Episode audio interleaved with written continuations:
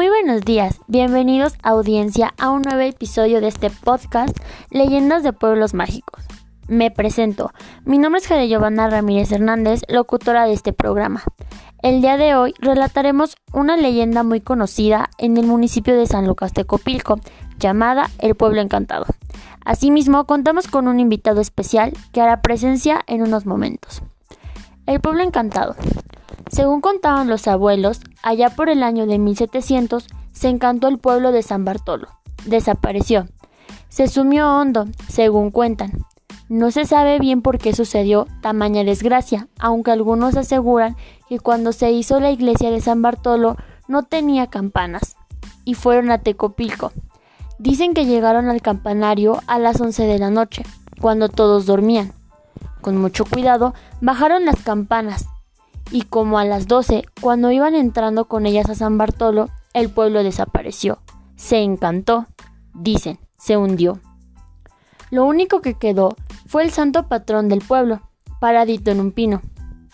Cuentan que cuando lo hallaron unos peones que andaban trabajando en lo que eran las tierras de la hacienda de Cuamancingo, corrieron a avisarle a los dueños, y que entonces ellos recogieron al santito y lo pusieron en el altar mayor de la capilla de la hacienda. Al otro día, cuando fueron a verlo, se dieron cuenta de que el santito ya no estaba. Luego, luego se dirigieron al punto donde lo habían encontrado paradito en su pino, y allí estaba.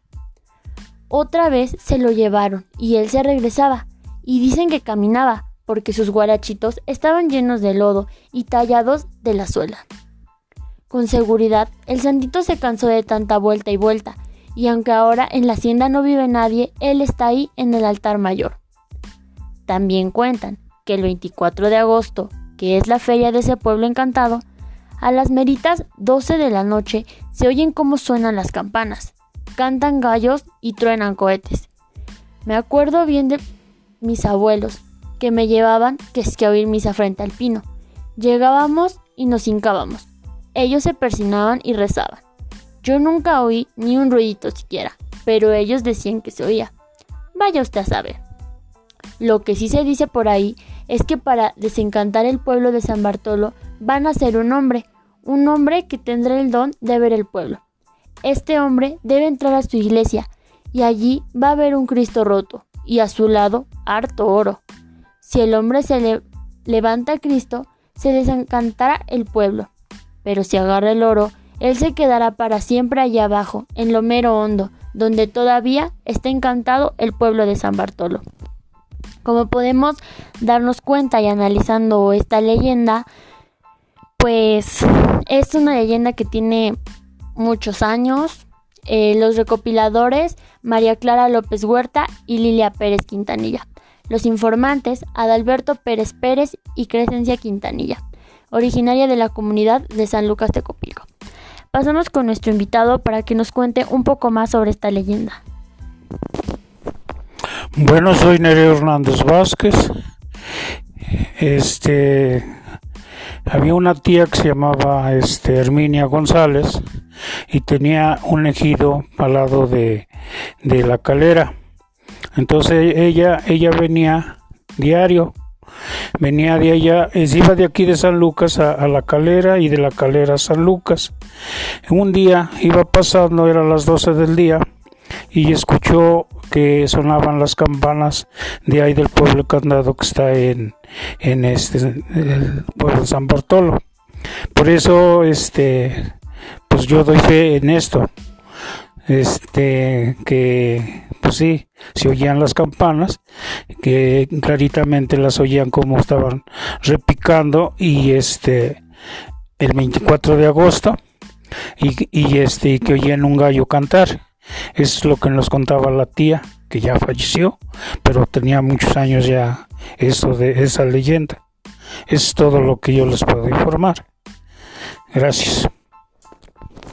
Bueno, como podemos darnos cuenta, el señor es habitante del municipio. Y pues como muchos otros cuentan esta leyenda porque pues es algo del pueblo. Sabemos que esta leyenda pertenece al género narrativo. ¿Por qué al género narrativo? nos cuenta una historia. Sabemos que el género narrativo es una descripción oral de un acontecimiento real o ficticio. En este caso tenemos en cuenta que en el municipio de San Lucas de Copilco pues es conocida esta leyenda que muchos dicen que es real, muchos dicen que es ficticio. Entonces, pues el propósito es entretener al espectador. Entonces, precisamente por eso, no sabemos si es real, no sabemos si realmente esta leyenda existe. Lo que sabemos es que muchos habitantes del pueblo, como el señor Nereo, dan fe de que realmente esta leyenda existe.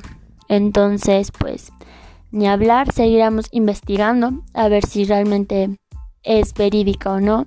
Mientras tanto, esta leyenda ha pasado de generación en generación con muchas personas y pues la mayoría de los habitantes de una edad prolongada pues se saben esta leyenda. Entonces, síganos para un próximo episodio de alguna otra leyenda del municipio o de sus alrededores. Muchas gracias. Nada.